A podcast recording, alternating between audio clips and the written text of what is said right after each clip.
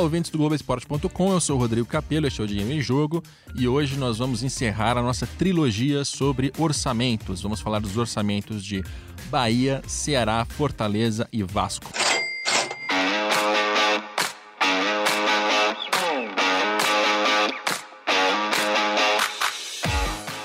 mais uma vez, como sempre, a gente tem convidados no nosso podcast e o convidado de hoje está em Salvador, Pedro Henriques. Pedro Henriques, qual é o seu cargo no Bahia? Eu sempre te chamo de CEO, mas eu não sei se eu estou falando bobagem.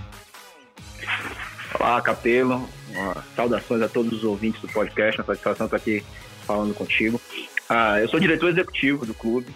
Né? A gente usa uma, uma linguagem mais aportuguesada, né? é, da, da, função aqui, e até porque é, o, no Bahia não cabe um CEO propriamente dito pelo nosso modelo de gestão. Né? A gente tem aqui um presidente e um vice-presidente que dão dedicação exclusiva ao clube, são remunerados pelo seu trabalho. Então, é, um, um, CEO especificamente, ele não, não exerceria as mesmas funções ah, que usualmente nós vemos no, no mundo corporativo, né? Então, a gente estabeleceu é, um modelo de trabalho muito específico e a, a denominação do cargo é diretor executivo. Maravilha. Para recapitular o que a gente já conversou, aliás, esse é o terceiro programa seguido sobre orçamentos, prometo que acaba aqui, né? A gente vai repetir algumas ideias que já foram faladas nos dois primeiros, mas com uh, clubes diferentes, com a, números diferentes, situações diferentes. Então, o ideal é você ouvir todos os programas. O primeiro teve o Valim Vasconcelos, vice-presidente de finanças do Flamengo. Falamos de Flamengo, Corinthians, Palmeiras e São Paulo. O segundo teve a participação do Fabiano Verdig, o, o gerente financeiro, uh, ou na verdade executivo de controladoria, o cargo é diferente, do Grêmio. A gente falou sobre Grêmio, Internacional, Atlético Mineiro e o Cruzeiro. E agora a gente vai encerrar a nossa, a nossa trilogia com Pedro Henriques. Uh, e tem uma, uma coisa que eu acho bem interessante aqui. O primeiro convidado era o vice estatutário, o segundo era o executivo de finanças o terceiro, o Pedro, é o diretor executivo, que significa que ele está acima, né, dentro da, do organograma do Bahia, ele está acima do financeiro, ele tem um, um olhar que vai para toda a gestão do Bahia e tem o seu, o seu gerente financeiro, né, né, Pedro? Isso, a gente tem aqui uma pessoa muito competente, que é o Danilo Bittencourt, que cuida muito, de forma muito próxima do, do, do dia a dia financeiro e também administrativo. É, é como se fosse um CFO, né? É, a função dele apesar de não ser um cargo de diretoria, é um cargo gerencial, é uma pessoa que exerce no dia a dia o que um CFO exerceria numa, numa, grande empresa. Muito solícito, muito correto. Gosto do Danilo porque eu consigo tirar várias dúvidas com ele, inclusive para esse orçamento agora do Bahia. Então temos três perfis diferentes de convidados para falar sobre assuntos muito parecidos. E uh, a nossa ordem aqui vai ser alfabética, então a gente vai passar por primeiro Bahia, depois Ceará, depois Fortaleza, para encerrar o Vasco da Gama. Uh, e começando pelo Bahia, uh, Pedro, eu costumo abrir toda, toda análise financeira com a receita, né, que costuma ser um indicador ali, o primeiro, para fazer algumas comparações, para entender um pouco do, do porte de cada clube, da capacidade de investimento. É claro que é muito mais complicado do que só ficar medindo receita, mas a gente começa por aí. E o Bahia espera para 2020 uma receita de 179 milhões, quase 180. É o maior orçamento do Bahia da história? Olha, na verdade, em 2019 a gente realizou um valor maior que esse, apesar de não termos previsto isso. Né? É, nós sempre buscamos ser cautelosos na, na previsão orçamentária, porque é melhor nós sermos é, surpreendidos positivamente durante o ano né, do que ter algum, algum tipo de frustração de receita que levaria a uma necessidade meio que urgente de revisão do planejamento. Né? Hoje mesmo, por exemplo, a gente estava discutindo uma matéria de clubes que tiveram uma redução muito considerável das cotas de TV, né, nesse novo modelo que começou a, a, a valer agora, é, e isso gera um, um, impacto muito grande nos clubes. O próprio Bahia é, teve uma, uma redução de receitas previstas no, no pay-per-view, que foi bastante considerável, mas que nós conseguimos compensar com outras receitas que tivemos no decorrer do ano, justamente por fazer um orçamento mais cauteloso, né? É, então, a gente prefere atuar dessa forma. Quando é, conseguimos, com eficiência ou com incremento de receita, melhorar a, a captação, né, digamos assim, a nossa capacidade de investimento, eventualmente a gente consulta o Conselho Fiscal, pede um CCA, né, que é uma cobertura de crédito adicional, para poder continuar investindo e ampliar é, as nossas despesas Maravilha. ordinárias. A sua fala inicial já tem vários elementos que a gente vai aprofundar ao longo desse podcast. Você falou sobre empréstimo, sobre financiamento, falou sobre direito de transmissão, falou também sobre expectativas esportivas. Vamos abrir por aí. Até porque, para cumprir essa receita que o Bahia está aguardando, de 179 milhões, o Bahia tem que chegar a determinadas fases, determinadas colocações nos campeonatos. O futebol brasileiro hoje em dia está muito mais variável. Né? Se 5, 10 anos atrás o Bahia entraria na temporada com uma previsão X de, de arrecadação com direito de transmissão, era 100% previsível, podia inclusive tomar emprestado no banco. A partir de 2019, o Campeonato Brasileiro mudou a sua fórmula de distribuição, um terço do dinheiro está é, tá condicionado à colocação na tabela. Copa do Brasil e Libertadores hoje são muito mais valorizadas. Aquelas premiações que a gente chama são entendidas tanto em orçamentos quanto balanços como direitos de transmissão e são 100% variáveis. Se o clube cai na fase de grupos, ele recebe aquele X, se ele chega à semifinal, ele ganha mais e por aí vai. Na hora de fazer o orçamento, os clubes acabam tendo que tomar algumas decisões ali para cobrir os custos, quanto precisa de receita. É, deveria ser o contrário, mas geralmente a, a lógica é essa. E aí os clubes acabam ali orçando que, olha, precisa chegar em determinada fase, porque se não chegar, não vai conseguir bater essa, essa previsão de receita, não vai conseguir pagar suas despesas. E as previsões do Bahia, Pedro Henriques, é, são várias competições, né? Copa do Nordeste, Sul-Americana, Copa do Brasil, Brasileiro e Baiano. Você tem de cabeça isso aí? O que é que eu puxo aqui na, na, na minha nota? Não, tenho sim. Uh, o Baiano, a gente tem a perspectiva esportiva, né? Mas em termos financeiros, o impacto é, é indiferente. Infelizmente, a realidade é essa. A gente não tem premiação nenhuma para o campeonato baiano, o, o, campeonato, os campeonatos estaduais no geral, especialmente fora de São Paulo, né, que é, o, que é um que é muito bem remunerado, eles não têm um grande impacto financeiro nos orçamentos dos clubes. Uh, eu até costumo brincar aqui com minha equipe que a gente paga até pelo palco para subir para para levantar o troféu, literalmente, está no bordeiro. Né? Então, o Campeonato Baiano nós temos uma, um objetivo de ser campeão estadual, ser tricampeão estadual, mas isso não afeta nosso orçamento. Uh, na Copa do Nordeste, nossa expectativa é chegar na segunda fase, que é a fase semifinal.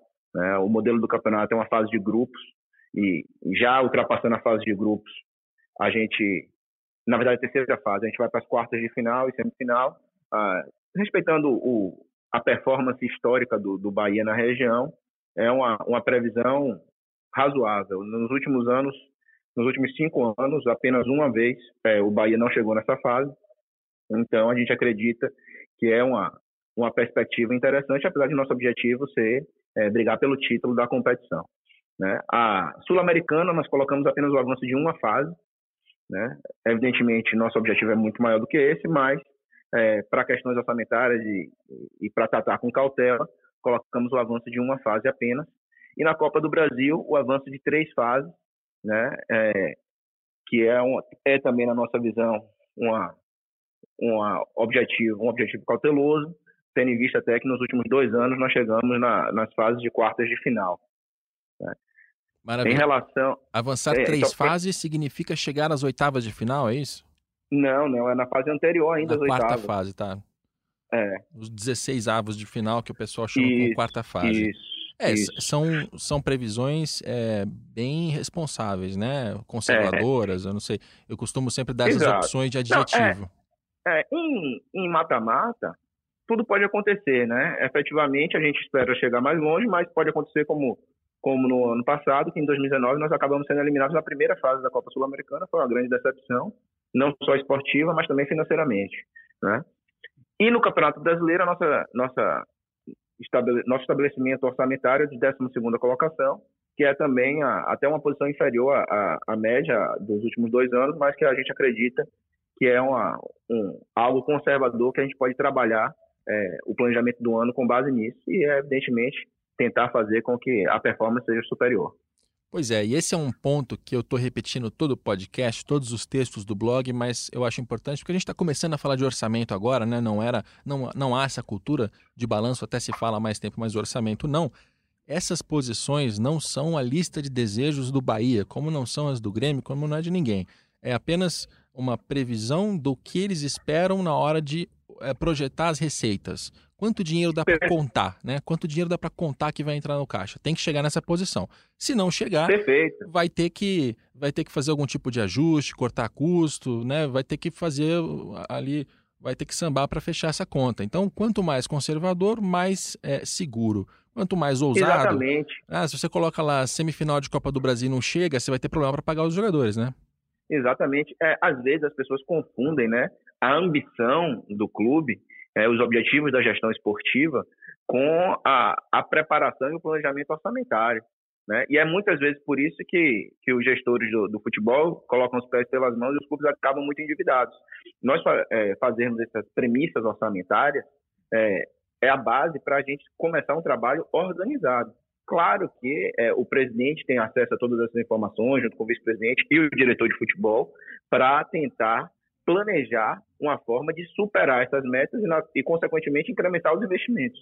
Mas, é, na nossa concepção, seria imprudente a gente já partir é, do pressuposto de que nós conseguiríamos é, resultados mais expressivos para fazer a, a, a, roda girar de trás para frente. Né? Acho que para o ciclo ser virtuoso, a gente tem que iniciar o trabalho com planejamento, com organização, com alguma cautela, para na sequência do bom trabalho sendo desenvolvido, a gente poder aumentar os investimentos de forma responsável. Agora, você mencionou sobre o campeonato estadual e até é, brincou que tenha o orçamento até para subir no palco para receber a medalha. Aliás, isso é uma brincadeira ou é efetivamente isso? Não, isso é, isso é real. Estava no Bordeiro, o custo do palco é, foi montado lá na Fonte Nova para a gente subir e receber, é, receber as medalhas. Caramba. É, é, eu me lembro, isso aí já a gente vem conversando, a Federação Baiana tem, tem se sensibilizado, inclusive é, tem apoiado é, o melhor desenvolvimento da Copa do Nordeste, que é uma competição que, embora não, não pague tão bem quanto o Campeonato Paulista, por exemplo, é uma competição muito mais rentável né, para os clubes da região e que também leva muito mais público, tem uma, uma alternativa diferente para e até tecnicamente é um teste mais interessante, né, para o Bahia, por exemplo, jogar contra Esporte, Fortaleza, Ceará, do que apenas contra os times é, do Estado, com todo respeito, eles ainda têm um, um, um disparate orçamentário muito, muito grande. É, é, eu, se a gente, e apelo se a gente se compara né? com o Flamengo, é, a gente já se coloca muito abaixo. Então, a comparação que esses times têm, têm conosco, em termos orçamentários, é ainda pior do que a nossa comparação com Sim. o Flamengo. Né? Então, a, a dificuldade que eles têm de competir é muito grande. E fora questões de calendário, de quantidade de jogos, que acabam pesando no final do ano. Então, há uma série de elementos que precisam ser levados em conta. Agora, nessa, nessa área dos estaduais e também da Copa do Nordeste, queria te perguntar o seguinte: a gente tem no Brasil uma desigualdade financeira que é crescente, tem um monte de explicações, e uma das explicações é justamente essa disparidade entre estaduais. Campeonato Paulista tem uma cota de televisão muito maior, Campeonato Carioca tem uma cota um pouco menor, mas ainda muito grande. A gente está falando de coisa de 18 milhões no Campeonato Carioca, por exemplo. E, por exemplo, o Flamengo decidiu não fechar com a Globo, então ele pediu uma, um valor maior, a Globo decidiu não pagar. Isso é uma negociação, não é o nosso assunto aqui. Mas o que eu puxo para o Pedro é o seguinte: é, se, se, a gente olha para São Paulo, Rio de Janeiro e mesmo Rio Grande do Sul e Minas Gerais e encontra é, cotas de televisão para estadual que são muito maiores, como é que ficam os nordestinos? O que, que você consegue fazer aí? A Copa do Nordeste ela já consegue é, remunerar a ponto de pagar o que paga um mineiro, um gaúcho, que fica ali na casa dos 12 milhões e meio. É, qual, qual é o caminho para os nordestinos, Pedro? Não, em termos de valor global, paga até mais do que isso, mas ah, eu diria que a cota da Copa do Nordeste, para o que a gente pretende nesse ano, ela, não, ela pagaria uma folha mensal se a gente tiver o melhor resultado esportivo, né? se a gente for campeão. Claro que aí tem outros elementos que você leva em consideração. A gente hoje tem o streaming, a gente tem uh, uh, o público no estádio, né? Tem uma série de outras questões. Agora, eu, eu, eu te trago um outro dado que tem que pesar também nessa avaliação da, do desnível de remuneração e de interesse também dos estaduais. É, o pay-per-view hoje, na minha concepção, é, é, o, é, o, grande gargalo da diferença financeira quando a gente vai falar de TV. E a base de torcedores do pay-per-view, ela começa com os estaduais. E veja, é, o, o Campeonato Baiano, ele não é nem vendido, ele entra como brinde para o assinante de pay-per-view. Então, é diferente do torcedor do Flamengo, do Vasco, do, do Palmeiras, do São Paulo, que eles compram é, o pay-per-view desde antes para acompanhar o seu time no campeonato estadual, que por mais que não seja um, um produto tão atrativo quanto a Série A, é um produto que tem sua relevância e que já ajuda a formar os assinantes é, da, da, do pay-per-view, que vai ser uma remuneração anual para o clube.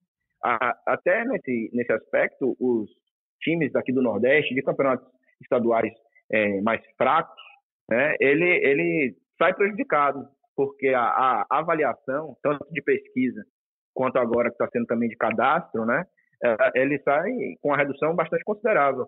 Se a gente for ver, muitos times tiveram perdas significativas na remuneração de pay-per-view. Em relação à Copa do Nordeste, é assim, um, um modelo, um caminho, né? Eu acho que ainda tem potencial para grande crescimento, mas, é, na verdade, o que precisa ser revisto, em minha concepção, é todo o calendário é, do futebol brasileiro, porque nosso principal produto, que é o Campeonato Brasileiro, fica espremido né, é, em menos meses do que poderia ter, né, e aí todo mundo reclama quando tem jogos quartas e domingos, mas, enfim, isso aí é uma, é uma questão que cabe uma discussão muito mais ampla, é, com, não só com, com gestor de um clube, mas com todos os clubes na mesa, com o CBF, com as, com as detentoras dos direitos de transmissão, porque é, é um produto que precisa ser melhor trabalhado, porque pode pagar mais a todos os players. Pois é, e que é importante aqui na linha direito de transmissão, o Bahia que está esperando 179 no total, tem 68 vindos de televisão, é a maior fonte de receita nessa expectativa para o ano. Lembrando também que o orçamento é um guia, é uma projeção, é uma previsão. A gente não está falando de valores realizados, a gente está falando do que o Bahia espera para a temporada. E a televisão é a maior fonte de receita, seguida uh, pela venda de jogadores, repasse de direitos federativos de atletas, no qual o Bahia espera receber 30 milhões de reais. Uh, a gente está gravando esse podcast no meio de janeiro, então ainda tem uh, mais o fim dessa janela, depois uma janela no meio do ano. Uh, pergunta: o Bahia já, já completou esse, essa, essa meta? Está muito distante? Qual que é a sua, a sua previsão em termos de vai cumprir ou não vai cumprir? Não, a gente ainda está muito distante dessa meta. É, diria que talvez 15%, né? Agora, recentemente, a gente recusou uma proposta é, pelo nosso meio-campista, volante Gregory, né, que realmente daria um, um grande impulso é, para atingir a meta. Só que aí é, a gente sabe que o clube de futebol não tem apenas as metas financeiras, tem as metas esportivas, e aí nós temos que avaliar é, como é, tomar as decisões adequadas. E nesse momento nós preferimos manter o atleta aqui, porque entendemos que a, a perda técnica seria muito substancial, apesar de ser um valor razoavelmente interessante, né? Mas a, esse número é baseado também no, no, histórico e também a provocar o trabalho do, do, nosso querido diretor de futebol, Diego Serra, que vem fazendo um trabalho muito consistente aqui no clube, já está há mais de três anos conosco. É, ano passado, nós vendemos aproximadamente 45 milhões de reais, né? então 30 milhões é um número factível, é também um número que parte da, de premissas de atletas que estão emprestados com opção de, de, de compra, né? por exemplo, o Ramires, ele está já emprestado lá no Barça da Suíça, com opção de compra interessante. A gente tem alguns atletas com mercado, né? então é, é, um número que nós acreditamos que é factível. Nossa intenção, inclusive, é superar esse número, mas ah, sem pressa. Né? Essa janela agora é uma oportunidade, mas a gente ainda vai ter a janela do meio do ano, que principalmente para o exterior costuma ser mais forte. Então a gente não, não, não vai fazer nada com muita pressa, para poder fazer as melhores negociações possíveis e também ver como o time vai se encaixando é, no início da temporada. Agora, nas outras linhas, eu vou aqui fazer uma, uma soma um pouco grosseira, mas você vai entender onde eu quero chegar. Nas bilheterias, o Bahia tem a expectativa de 20 milhões, no programa de sócio torcedor tem mais 29 milhões e na loja Esquadrão tem mais 10, 20 com 10, 30, 67 milhões. É basicamente a mesma receita da, da televisão vinda da torcida, né, Pedro? Aí eu queria que você contasse para a gente qual é o, o tamanho da torcida. Eu, eu, citei essas três porque a compra de ingresso, a associação e a compra de produtos na loja são receitas diretamente com o torcedor. Não precisa contar nem com televisão, nem com patrocinador. Então, a torcida tem um papel grande nesse orçamento, né? Tem um papel fundamental. É, a torcida do Bahia, a gente costumava brincar, quando o plano de sócios ainda estava muito melhor do que está hoje, que já era o nosso patrocinador master. Né? Se você for olhar é, para dois, três anos atrás, todos os clubes brasileiros tinham uma dificuldade grande de captar patrocinadores e a Caixa era quem patrocinava os clubes, né? É, e já no, nos últimos anos, o nosso plano de sócios já superava e muito o que nós arrecadávamos com a Caixa. É, E o, o grande desafio da, da, da, primeira gestão democrática do Bahia, né, que o clube passou por uma intervenção e mudou o seu modelo de gestão a partir de, de do meio de 2013, era primeiro sanear o clube né, e depois começar a organizar esse clube para dar um salto de qualidade, e a qualidade técnica passa necessariamente por um incremento de receita, porque o futebol é eminentemente um, uma competição financeira em que aqueles que têm mais capacidade de investimento tendem a performar melhor do que os seus adversários. Né, desde que iniciou a gestão de Guilherme, ele quis focar nessa, nesse aumento de receitas, né, quis entender melhor o torcedor, trazer o torcedor para mais perto do clube. Né, e aí, nesse, nesse desenho, a gente é, fez a marca própria, que tem se mostrado sucesso. É, é, é importante também que o torcedor saiba, uma coisa é o que a gente gera de, de receita, outra coisa é o resultado. 10 milhões não é o resultado da marca própria. Tá? A gente também tem os custos, né? tem todo o pessoal, mas é, já é um incremento, inclusive de resultado, muito interessante, porque a gente tinha, comparando com, a, com, a, com o nosso fornecedor antigo, que também foi um bom parceiro enquanto esteve conosco, foi a UMBA, mas o desafio era, olha, o Bahia tem, segundo as pesquisas, é, aproximadamente 4 milhões de torcedores, algumas dão um pouco mais, outras dão um pouco menos. Como que a gente monetiza junto a esse torcedor? Né? Quando a, a, em 2013 o Bahia tinha menos de, de 5 mil sócios, ao final de 2017 a gente já tinha triplicado esse número e agora no início de 2020 já triplicamos de novo. Né?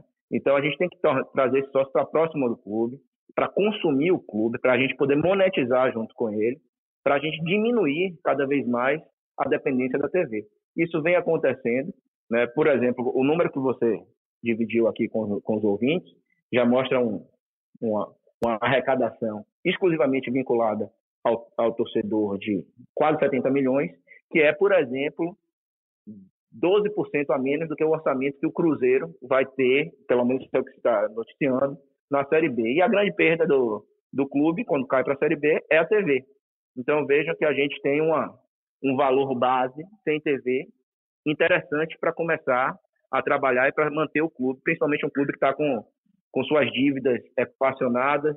É, não estou dizendo que a gente não, tá, não tem dívida, a gente tem bastante dívida, mas elas estão todas reconhecidas, ou algumas em litígio, evidentemente, mas aí é, é outra questão do nosso jurídico, mas com pagamentos acontecendo adequadamente na, no Tribunal Regional do Trabalho, é, junto à Profut e por aí vai. Muito bem, agora a gente vai começar a entrar nos números de outros clubes.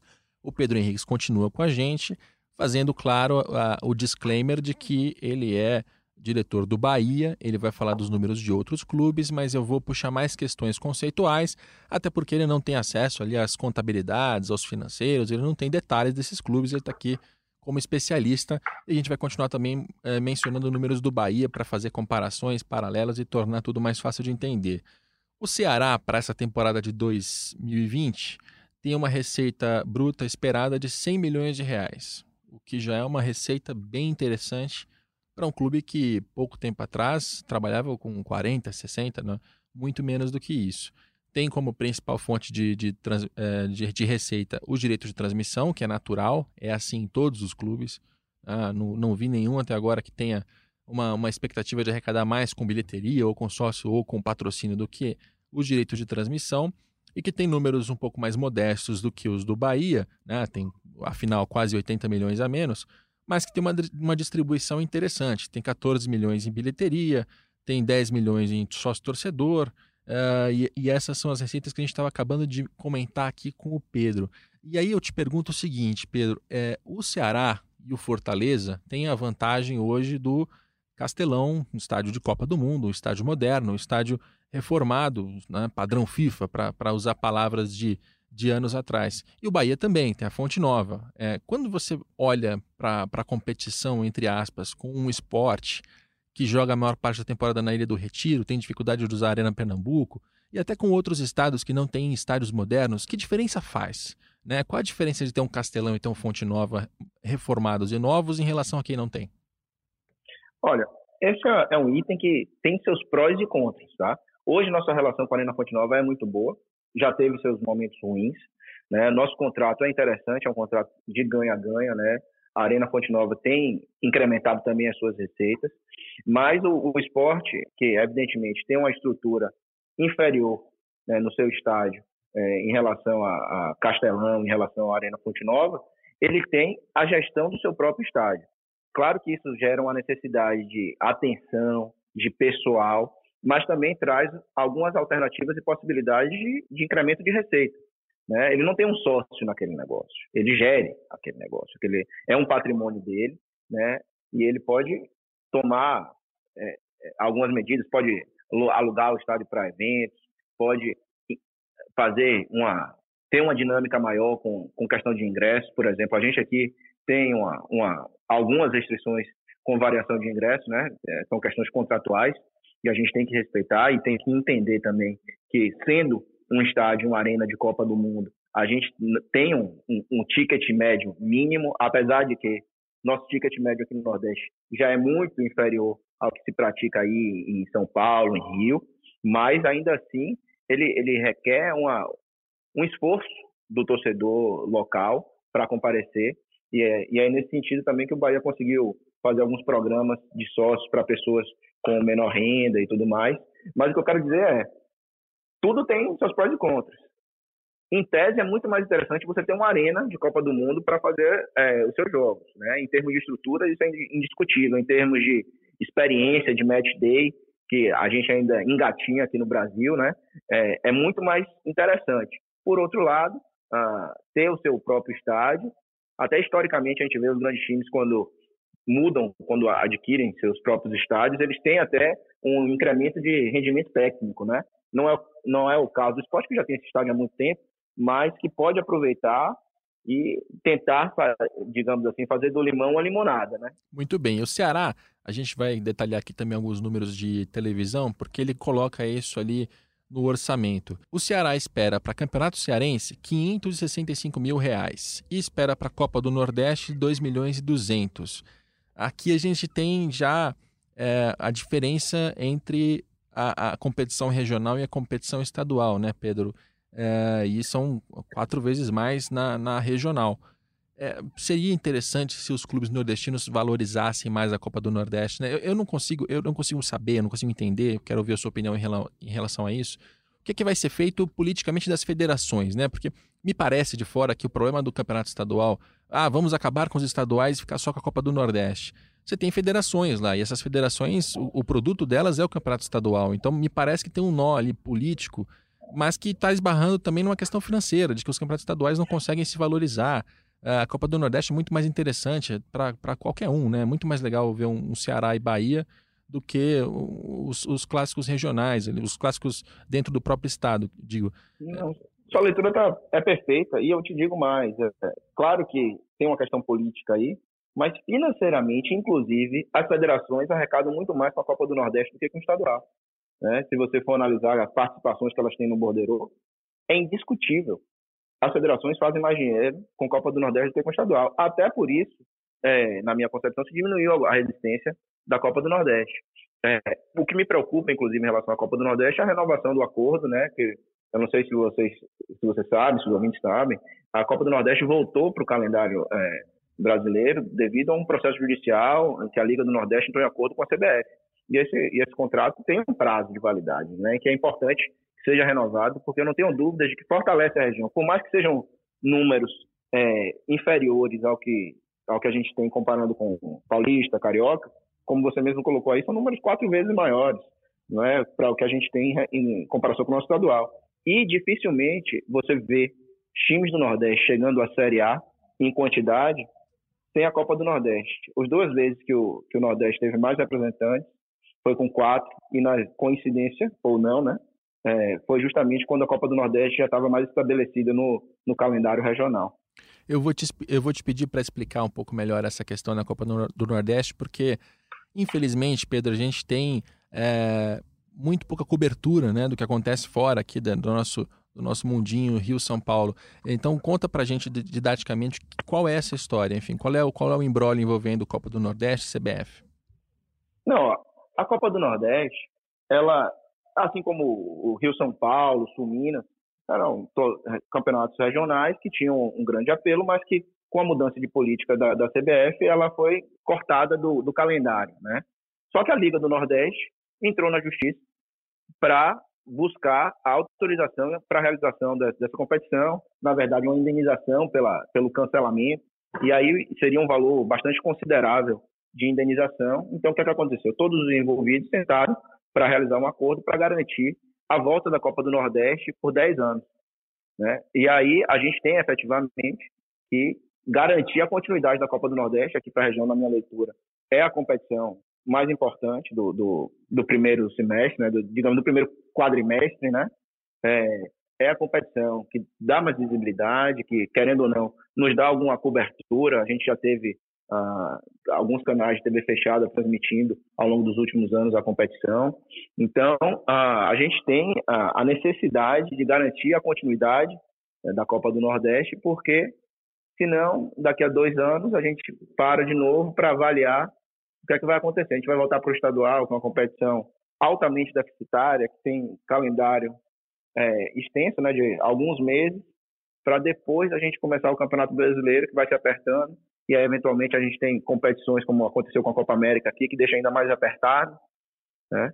Então, na nossa concepção, a, é imperativa a continuidade da Copa do Nordeste, a, as federações locais têm entendido isso, têm sido até é, bastante compreensivas, na verdade, e também porque elas percebem que é uma competição que traz muito mais receita para as próprias federações, como eu falei, elas têm uma participação, e é indiscutível.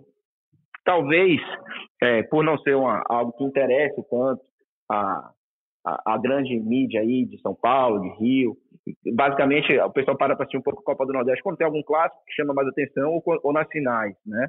Mas é, para o dia a dia aqui, desse primeiro trimestre, quadrimestre, é a competição que atrai mais o torcedor, é a competição que paga um pouco melhor, é a competição que movimenta a região. Né? É uma competição que sabe ativar o seu produto, que sabe promover match day, faz tour de taça. Então, é uma competição que sabe engajar. Então, para o dia a dia aqui da nossa região, é importante a continuidade disso. E eu tenho certeza que a CBF, através dos seus dois vice-presidentes que são da região, o Edinaldo Rodrigues e o Gustavo PJ, devem estar atentos a isso. E como é que é a relação entre os dirigentes dos clubes que participam da Copa do Nordeste? Essa posição que você está mencionando é uma posição do Bahia ou é uma posição razoavelmente consensual entre os principais dirigentes, pelo menos? Uh, e já que a gente está falando de Ceará, você tem uma boa relação com o Robson de Castro? Você tem uma boa relação com o Marcelo Paz, presidente do Fortaleza? Vocês se conversam? É uma pergunta que deveria ser idiota em 2020, mas infelizmente os nossos dirigentes são, são difíceis de, de se entender, né? Olha, quem faz a representação institucional de uma forma mais, mais consistente, mais é, frequente é o nosso presidente Guilherme Bellintani. Né? Eu conheço tanto o Robson quanto o Marcelo Paz, até por conta da minha participação na gestão anterior do, do, do Bahia, mas Guilherme tem uma relação muito boa. A, a, quase todos os dirigentes é, têm um pensamento similar.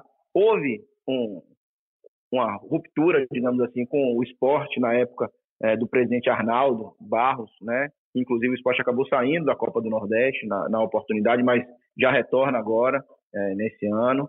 Felizmente é importante. O esporte é um grande clube da região. Eu acho que é bom para o esporte, é bom para a Copa do Nordeste é, o seu retorno e, e retornam porque perce, perceberam, na minha concepção, que é um equívoco estratégico muito grande para um, um, clube nordestino deixar de participar é, da Copa do Nordeste, que é efetivamente a, a competição que nos dá uma uma maior visibilidade, um maior retorno financeiro. E faz toda a diferença no orçamento. Falando em orçamento, uh, no orçamento do Ceará, só para deixar mais um dado importante aí, a previsão de receita que eles têm com transmissão de Campeonato Brasileiro tem um item ali que é de performance, né? que é a parte uh, mais variável que vai depender de futebol. E o Ceará está considerando 6 milhões e 100 mil reais, que é justamente o valor da 16ª colocação. Ou seja, para cumprir o orçamento, o Ceará só não pode ser rebaixado para a segunda divisão, porque pelo menos na, na divisão que é feita atualmente, do primeiro ao décimo sexto, você tem uma premiação, né, uma, uma parte, premiação não, a gente usa essa palavra equivocadamente, uma parte de performance paga em dezembro e nessa parte é, do primeiro ao décimo sexto, os quatro rebaixados não, não recebem nada, pelo, menos, pelo menos é assim que está posto agora. E quando a gente olha para o orçamento do Fortaleza, a gente encontra exatamente a mesma previsão, 6 milhões e 100 mil reais, ou seja, o Fortaleza também está contando é, nessa parte de performance que ele tem que ficar pelo menos em 16 no Campeonato Brasileiro. Não pode ser rebaixado, senão ele vai ter um problema orçamentário. É um orçamento de 109 milhões, um orçamento bastante próximo ali do Ceará. É, os dois estão num patamar financeiro bastante parecido e, inclusive, prevêem terminar a temporada com é, 75 mil reais positivos, é um, é um superávit, né, um lucro simbólico, porque o clube de futebol nem tem essa necessidade de lucrar, né, não vai distribuir dinheiro entre acionistas, então eles estão apenas fechando a conta, é assim que tem que ser, e são dois clubes que vêm se organizando financeiramente é, de um jeito bem interessante, né, Pedro? Com certeza, na verdade, é, eu acredito que Bahia, o Ceará, o Fortaleza, eles vêm entendendo a necessidade de profissionalização e isso vem trazendo para eles até, até um reconhecimento do mercado, né? Você vê que essa, essa janela de transferências, por exemplo, tem sido positiva para o Ceará, para o Fortaleza, né? conseguiu manter Rogério Senna aí, mesmo com uma série de outros grandes clubes, né? e é, muda um pouco a atenção das pessoas, porque usualmente a gente está acostumado a, a, ouvir falar de G12, né? E na minha concepção esse, esse conceito já foi destruído há algum tempo pelo Atlético Paranaense, né, que vem fazendo um trabalho de gestão há muitos anos, né, é, com virtudes e defeitos. A verdade é que é, Petralha está né, tá lá há muito, muitos anos, desde os anos 90, é, mudando o, o, modelo de gestão, dando uma continuidade de trabalho. E isso demonstra que, quando se executa um trabalho no futebol com planejamento, com organização, os resultados podem demorar, mas vêm. Né? E isso vem acontecendo com, com o Bahia, a gente tá, tenta seguir essa mesma trilha, claro que com as nossas particularidades, com as nossas políticas, é, e o mesmo vem fazendo Ceará e Fortaleza, até outro dia, não se, não, eu não me lembro, na verdade, é, do, da outra vez que tivemos os dois times grandes do Ceará na Série A, antes do ano passado, deve, devia ter muito tempo que já aconteceu isso. E acontece por quê? Porque a gente tem pessoas responsáveis que tentam fazer os times crescerem de forma é, sustentável, porque a tentação para do dirigente de futebol de dar um passo maior do que a perna alcança é muito grande e a queda a queda pode ser dramática ainda mais agora quando a gente tem um, um modelo de TV com remuneração muito muito cruel para quem é rebaixado, né? Pois é, esse fator variável é importante. Você mencionou o G12, a gente vai falar um pouco mais disso mais para frente.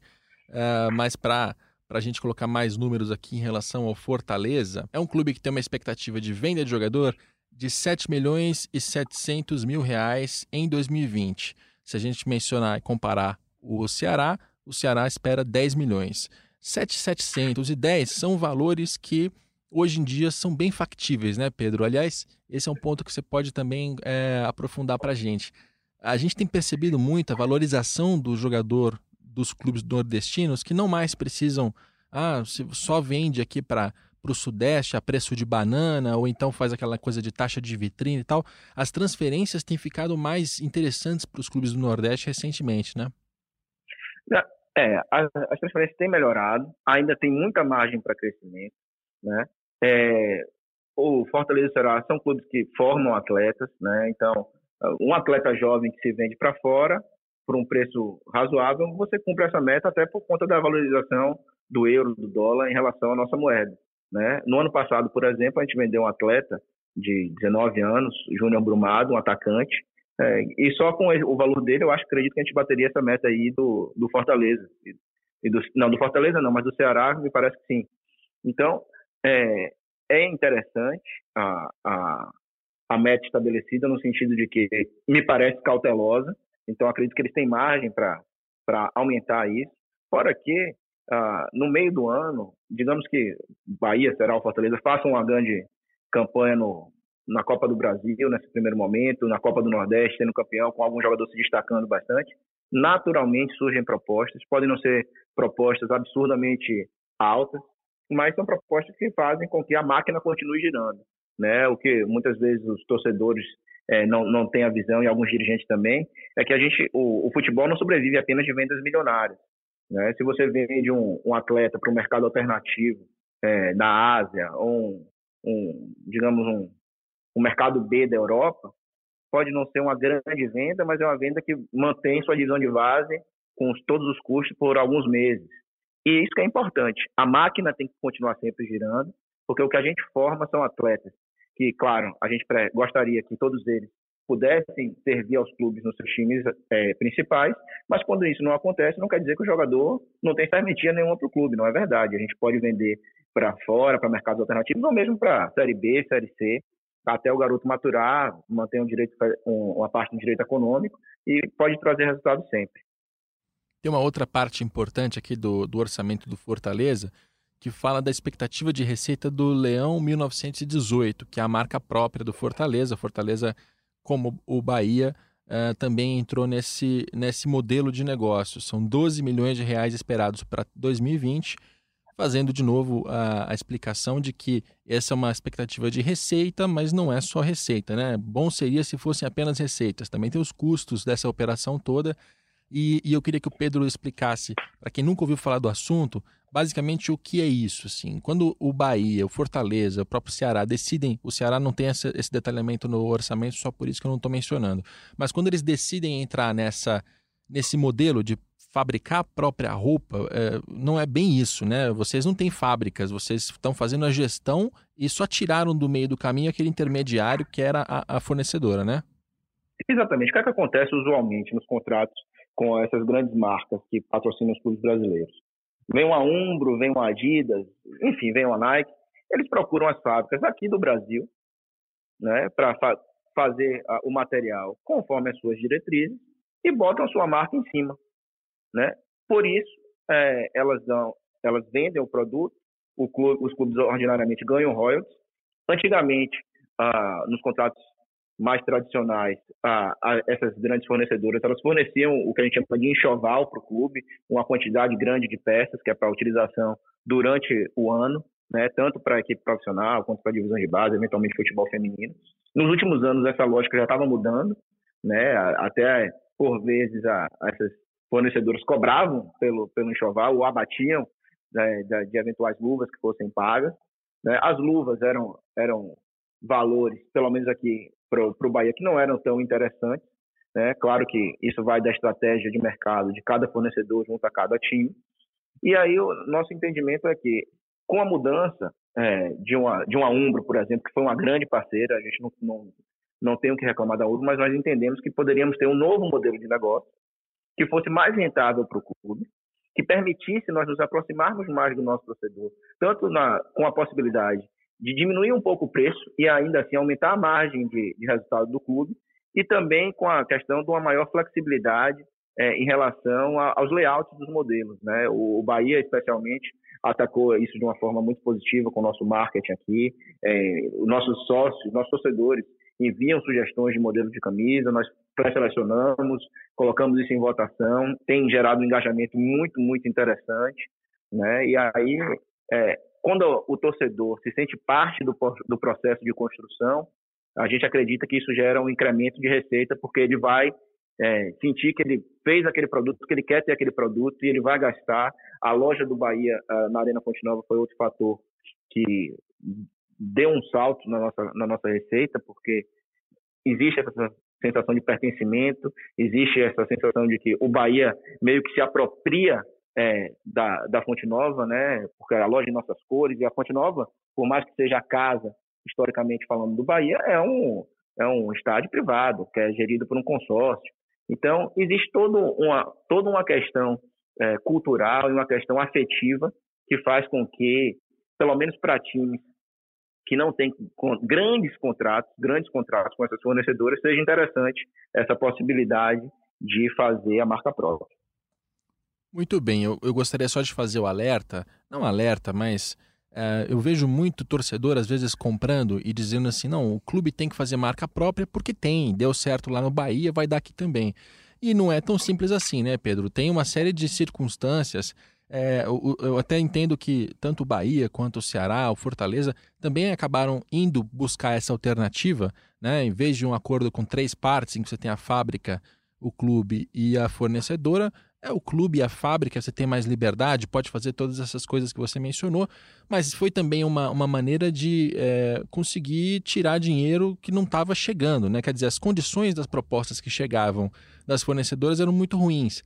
é difícil você virar e dizer assim: ah, não, o Corinthians, o Flamengo, o São Paulo, o Palmeiras, clubes que têm propostas maiores vindas de, de Puma, de Adidas, de Nike, né? São, são realidades diferentes. Então, também, é, o legal é entender cada modelo de negócio, entender que em cada circunstância você tem uma, um negócio que vai encaixar melhor, tem possibilidades, né? É, mas também não, não, não existe uma fórmula pronta para todo mundo, né? Exato, não existe. Na verdade, é, aqui para o Bahia, até pela quantidade de peças que a gente historicamente vendia, fazia sentido. A grande realidade é que nós tivemos que contratar novos profissionais, tivemos que fazer investimentos, fomos atrás de fábricas no Paraná, em Goiás, no Ceará, para ver qual era o melhor modelo de negócio que nós poderíamos desenhar, né? Mas a grande realidade é, vender roupa não é o core business de nenhum desses clubes. Só que, para a gente, até por, como eu falei no início, o, o futebol sendo um desafio financeiro, para a gente, qualquer 3, 4 milhões a mais faz uma grande diferença no nosso orçamento. Então, vale a pena a gente fazer um investimento para ter um pouco mais de dinheiro que diminui a nossa desvantagem em relação aos orçamentos superiores. Eu, eu acredito que se quaisquer desses clubes tivessem marcas próprias, seria possível até ter receitas um pouco superiores aos grandes contratos. Mas o esforço que teria que ser empreendido para isso é muito grande. Então, também tem que ser pesado. É, o que é que vale mais a pena, né? De repente, você não ter que contratar, que montar toda uma estrutura para fazer a marca própria do Flamengo, por exemplo, se você já tem um contrato muito bom com a Puma, com a Adidas, com a Nike, isso vai realmente variar de caso a caso e eu não tenho dúvidas de que alguns desses times têm contratos que, lhe, que lhes deixam muito tranquilos é, sem sequer cogitar essa possibilidade de migração para a marca própria. E aí, variando de caso a caso, vamos ao nosso último caso em termos de orçamento para 2020, que é o do Vasco. Uh, o Vasco tem uma expectativa de receita de 322 milhões de reais. Uh, e aí tem um número ali que é muito chamativo, que é 152 milhões de superávit, de, de lucro. Né? Ou seja, o Vasco, tirando tudo que ele tem que pagar, precisa terminar o ano com 152 positivos. E aí, esse é um ponto que chama muito a curiosidade do torcedor, porque é, parece que tem coisa errada, né? Mas o que, que isso significa? Quando a gente está falando de orçamento, a gente está falando aqui não de, não de fluxo de caixa, não de ativo e passivo, a gente está falando de demonstração de resultado do exercício, né? Você tem receitas, despesas, aí você vai ter um resultado operacional, você vai tirar depois impostos, amortização, depreciação, tal, tal, tal, termina com resultado líquido. Parece que eu estou falando aqui de uma coisa muito complicada, mas é basicamente, imagina, você entra no seu ano é, e você faz um cálculo de todos os salários que você tem para receber no ano todo. Aí você vai lá e vê os seus custos, quanto que você gasta com o mercado, com combustível, com transporte, etc, etc, etc. Muito bem, no fim do, no fim do ano, vai terminar positivo? Legal, fechou a sua conta, está maravilhoso para você negativo, você vai ter que tratar os seus custos ou vai ter que ganhar dinheiro em alguma outra ponta, e assim funciona. Só que a, as, as finanças dos clubes não começaram em 2020. Tem clubes que carregam dívidas muito pesadas, como é o caso do Vasco. E para terminar o ano, conseguindo é, gerar dinheiro suficiente para pagar todos os seus custos e ainda sobrar alguma coisa para pagar dívidas, você precisa de superávit. Então, quando o Vasco faz uma expectativa de 152 milhões de superávit, não quer dizer que esse dinheiro vai sobrar na conta do clube. É que nessa, nessa divisão aqui de receita e despesa que termina no resultado líquido, esse dinheiro ali tem que estar tá sobressalente para poder é, justamente pagar endividamento que o Vasco está acumulando já há décadas. Agora, é, é bem desafiador entrar numa temporada com a expectativa de 152 milhões positivos de superávit, né, Pedro? É, é um número muito, muito significativo. Basicamente, quase metade do orçamento do, do clube tem que, tá, tem que ser de superávit. É, na verdade, é, é, uma metodologia um pouco diferente. A gente, no, aqui no, no Bahia, tem, sem dúvidas, é o que a gente chama de peso do passado. Né? Nós pagamos muitas dívidas acumuladas de gestões anteriores, é, mas isso já está englobado nas nossas despesas ordinárias, de modo que a gente não prevê superávit para quitação desse passivo. Né? É, então, ah, é um desafio muito grande. Isso até, na minha concepção, mostra que o orçamento do Vasco, na prática, o que eles vão ter disponível disponível para gastar está no mesmo patamar do nosso. É, eu confesso que eu não parei para olhar o orçamento do Vasco no detalhe, mas, claro, dentro do nosso orçamento tem uma previsão de 179, a gente está aí, tem um, um, valor considerável de dívidas, a gente tem um acordo trabalhista, a gente deposita 600 mil reais por mês no Tribunal Regional do Trabalho daqui da Quinta Região para evitar bloqueios, né? É, temos também o Profut, que é mais um valor considerável. E então a gente vai comprometendo a, essa a receita prevista aí, né, com o pagamento dessas, desses elementos do passado, mas a gente ainda tem uma capacidade de investimento interessante. A nossa, a gente tem um, um pequeno superávit previsto, mas isso aí é realmente para dar uma certa margem, né, para o planejamento da gestão. Mas ter um planejamento de um superávit de, de 152 milhões é algo que me parece bem ousado. É bastante ousado e você tocou justamente no ponto que eu queria entrar. Uh, é, 322 menos os 152 não vai ficar muito diferente do faturamento do Bahia. Uh, ou seja, né, quando você olha para as despesas e você vai olhar para quanto cada clube vai poder gastar com salário de jogador, com salário de técnico, né, é, e não está tão diferente assim, considerando que a gente está olhando para números que são aqui da parte contábil. No dia a dia, aquele endividamento do Vasco vai apertar o pescoço do, do, do Alexandre Campeiro, da, da, direção dele, enquanto o Bahia está com uma situação equacionada. Né? Você já até mencionou que as dívidas do Bahia existem, mas estão equacionadas. Ou seja, a probabilidade do Bahia manter salários em dia durante toda a temporada é maior do que no Vasco. E isso começa a mostrar para a gente uma inversão de valores, de, de eu tenho cuidado de falar de grandeza, porque quando eu falei deu problema, Pedro. Mas, assim, não, não é uma realidade que cinco ou dez anos atrás a gente conseguiria imaginar. Se alguém diz isso dez anos atrás, olha, em 2020 o Bahia vai ter uma capacidade financeira muito melhor do que a do Vasco. Talvez as pessoas chamassem de louco, né? É, na verdade, o grande desafio é, para essa visão de, não vamos falar de grandeza, mas de, de solidez né, do, dos clubes é gestão. Em 2015, o Bahia estava disputando uma Série B, vinha de alguns meses de salário atrasado, porque ainda estava nesse processo de transição de um período de um presidente instituído para um início de democracia. Né? Então, passou por muitas dificuldades. E desde 2015, é, o Bahia paga salários em dia. Né? Então, esse é um processo que a gente teve que cortar na carne. É, o Bahia jogou com mais de 15 jogou aquele ano com mais de 15, 16 atletas das divisões de base. Por quê? Porque nós entendemos que era preciso fazer uma mudança de patamar financeiro para equacionar a nossa situação financeira, chamar nossos credores, fazer um plano para pagar é, nossas dívidas, para depois de algum tempo começar a crescer, né? E esse entendimento da necessidade de um crescimento sustentável é fundamental. Né? E acho que outros clubes vêm fazendo, vêm trilhando esse caminho. É, é difícil, não são as decisões mais fáceis de se tomar. É, por exemplo, o Bahia foi extremamente responsável em 2015 e acabou não subindo no Campeonato Brasileiro da Série B que disputava e houve uma crise política muito grande, né? Só que ele não subiu tomando as decisões corretas e no médio e no longo prazo aquilo se mostrou uma coisa é, mais ajustada, mais, mais coerente de se fazer e os resultados começaram a acontecer com uma estabilidade financeira maior, com a credibilidade reconquistada no mercado. E hoje, felizmente, a gente tem a, a capacidade de, de brigar com clubes é, é, tidos como maiores, mas que tem, vivem um, uma situação de, de debilidade, né, de fragilidade nas suas gestões.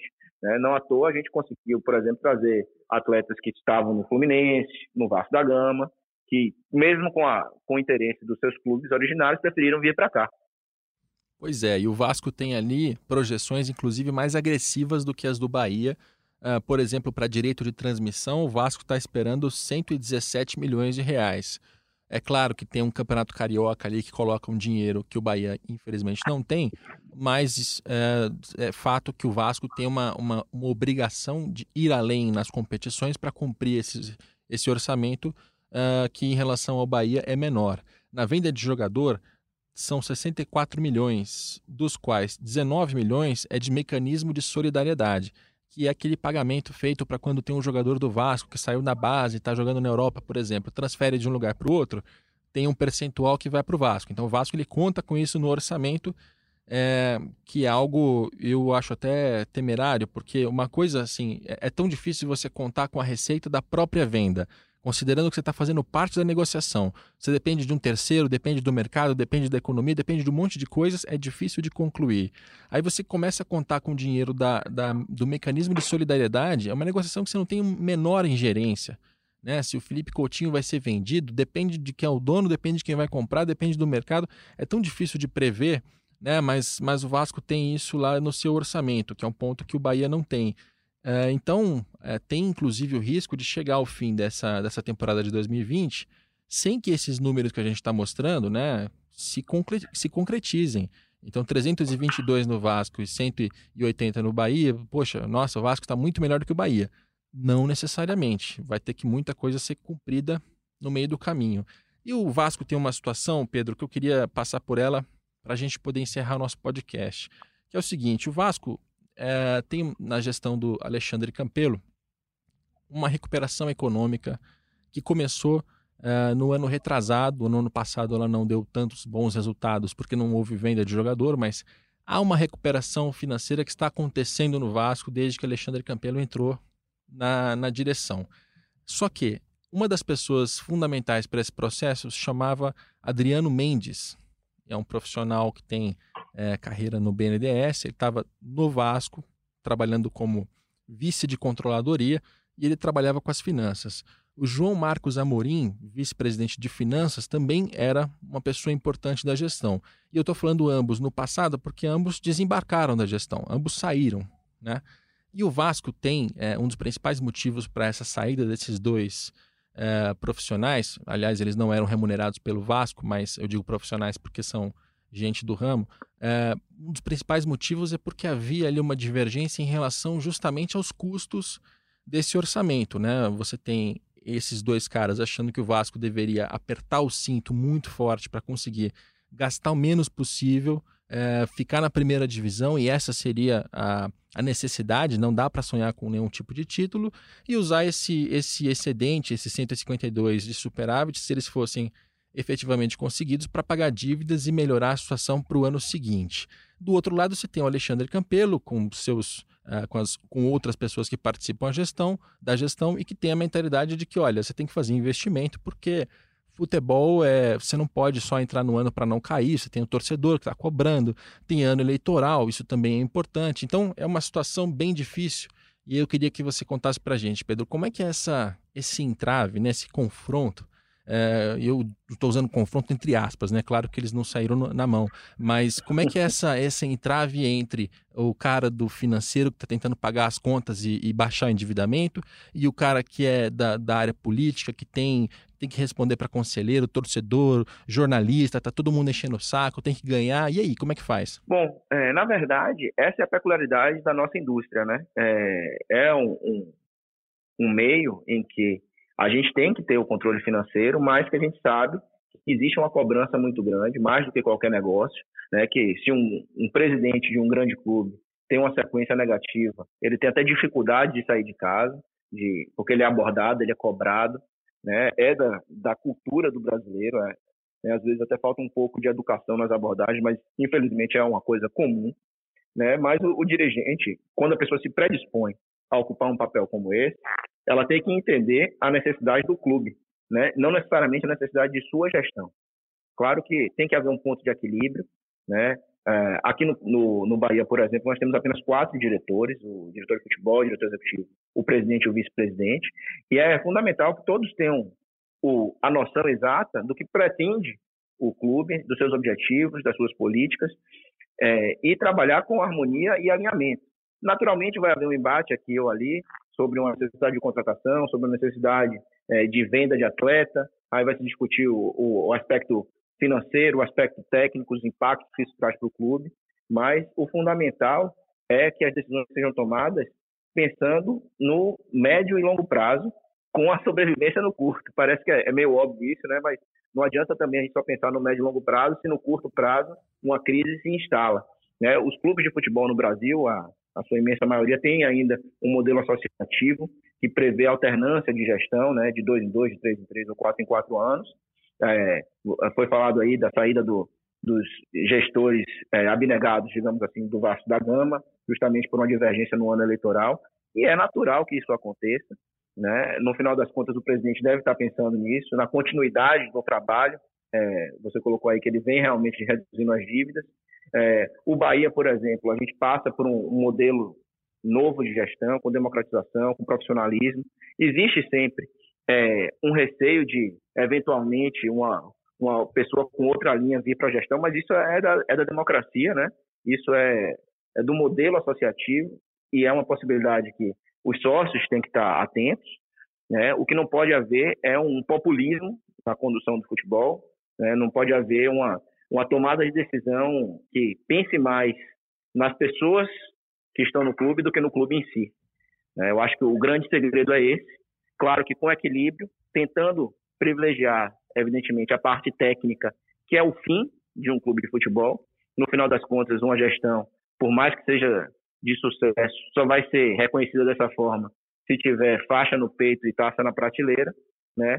É, mas a gente sabe que é, as bases para que isso aconteça passam por uma boa gestão.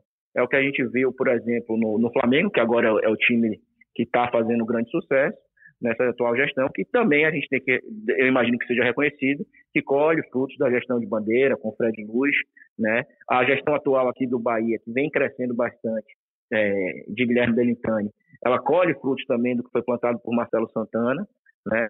E o grande, o grande segredo é esse, é saber que as bases é, têm que ser estabelecidas e as pessoas têm que pensar no clube além de suas gestões. Isso é, é. é, algo que a gente vê de poucos dirigentes, mas que quando acontece faz uma diferença muito grande. É, eu temo um pouco pelo Vasco porque essa, essa coesão política, né? pessoas que pensam Uh, em linhas, claro, não são as mesmas pessoas, nem as mesmas mentalidades o tempo todo, mas tem uma linha, né?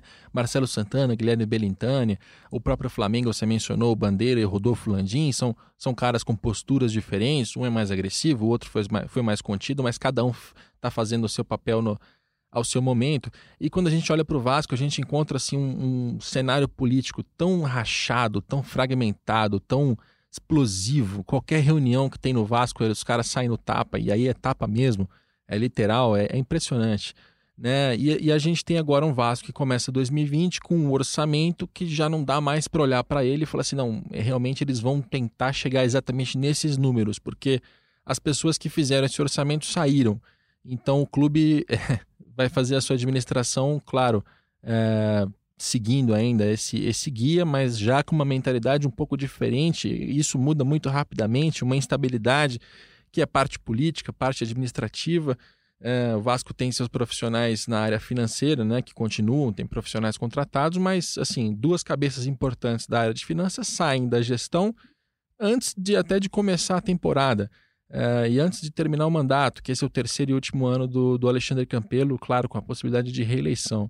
É um cenário complicado, é porque a gente percebe que a política ela sempre acaba é, chacoalhando essa, essa parte administrativa, essa parte financeira, e a gente vai ver o que, que vai acontecer do Vasco em 2020. Tem que, tem que jogar bem esse Campeonato Brasileiro, não pode cair, tem que conseguir boas colocações, tem que dar prosseguimento a esse engajamento do torcedor que começou muito começou muito bem o ano, até porque terminou 2019 com uh, recorde de associação, né? Quer dizer, então a torcida está tentando participar, ela, a torcida está juntando dinheiro para construir CT, dando, fazendo doação. A torcida do Vasco está empurrando demais o clube, né? Agora é a, é a, política que tem que deixar acontecer. Uh, Pedro Henriques, muito obrigado pela, pela sua participação. Espero que você tenha curtido. E não é sempre que, que te chamam para falar das finanças e dos orçamentos de outros clubes, né? Não, com certeza. Obrigado pelo convite.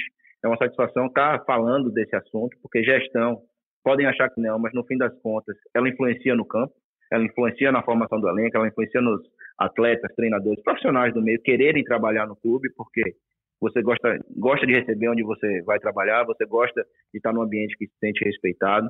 Então, é, é importante que os torcedores eles compreendam essa realidade. É, não é só mais história da camisa, né, embora isso seja relevante também, mas a qualidade de gestão faz total diferença. É, é importante também ver clubes se preparando para a modernidade, né, com profissionalização, como é o caso aí de Ceará, de Fortaleza, o próprio Vasco, vem, que vem equacionando um pouco suas dívidas, apesar de todas essas dificuldades políticas aí que, que você colocou, e isso é uma realidade, tem, uma, tem algumas coisas anacrônicas nos nossos modelos, né? Por exemplo, muitos clubes eles têm que apresentar orçamento em dezembro do ano anterior ao do exercício, né? Só que em dezembro muitas vezes acontecem as eleições, então imagina, pode ser que uma outra pessoa seja eleita e tenha um orçamento do, vinculado a, a, outro grupo que preparou outra filosofia, outra linha de trabalho. Então há muito que se evoluir ainda no futebol brasileiro, é, há muito que se atualizar nos estatutos de muitos clubes, mas o, o que me parece claro é que há uma, uma, conscientização das pessoas de que, da mesma forma que não dá para se fazer futebol sem paixão, não dá para fazer sem gestão. E isso vai, vai ficar cada vez mais claro nos próximos anos. Pois é, você mencionou é, clubes que passam por dezembro, têm eleição e não fazem orçamento. O torcedor talvez me pergunte, mas e o Botafogo e o Fluminense? Por que, que você não falou dos dois? Porque não tem orçamento. Né? O Botafogo, eu até sei que existe um orçamento, só que ele ainda não foi é, passado pela parte política do clube. O presidente ainda, nessa altura que a gente está gravando o podcast, o presidente ainda não tinha é, noção de qual era o orçamento do Botafogo para o ano. Ah, mas está abrindo SA, mas tudo bem, você vai então ficar é, aguardando, vai operando o clube sem ter um mínimo de, de, de previsão de custo de receita. É, a gente tem, tem muita gente muito atrasada. Uh, eu fiz o um comentário essa semana no Redação Sport TV e tomei porrada nas redes sociais. Mas assim, quando o Rossi é, não, não, não aceita uma renovação com o Vasco e escolhe jogar no Bahia, tem um motivo. É, aí o torcedor vem nas redes sociais e me diz assim: não, você tá maluco, ele queria ficar no Vasco, é que não deu. É claro que não deu. O Vasco não paga salário, o Vasco não paga em dia. E se ele quisesse jogar no Botafogo, no Fluminense, seria a mesma coisa. Então, assim, a gente está passando por um momento muito interessante do nosso futebol, uh, da, do crescimento de algumas forças novas do, do, Nordeste. Digo novas porque, se a gente olhasse 10 anos atrás também, Vitória e Esporte eram os clubes que eram os mais, os mais fortes da região e hoje são clubes que estão passando por crises também pesadas. E a gente tem um crescimento de gente que está trabalhando bem, como é o caso do Bahia, do Ceará, do Fortaleza. Espero que todos os três consigam permanecer na Série A e fazer uma excelente temporada. Obrigado, Pedro, pela sua participação. Este é o nosso Dinheiro em Jogo, programa que tem a produção do Leonardo M. Bianchi, tem a coordenação do André Boaventura. A gente termina aqui a nossa, a nossa trilogia de orçamentos 2020. Ouça os outros dois episódios e venha me criticar nas redes sociais.